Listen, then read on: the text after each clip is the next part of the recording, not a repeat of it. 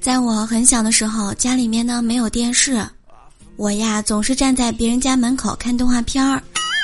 我妈是看在眼里，终于有一天她跟老爸商量道：哎呦，姑娘天天在别人家门口看电视，多累呀！咱们再苦也不能苦孩子呀。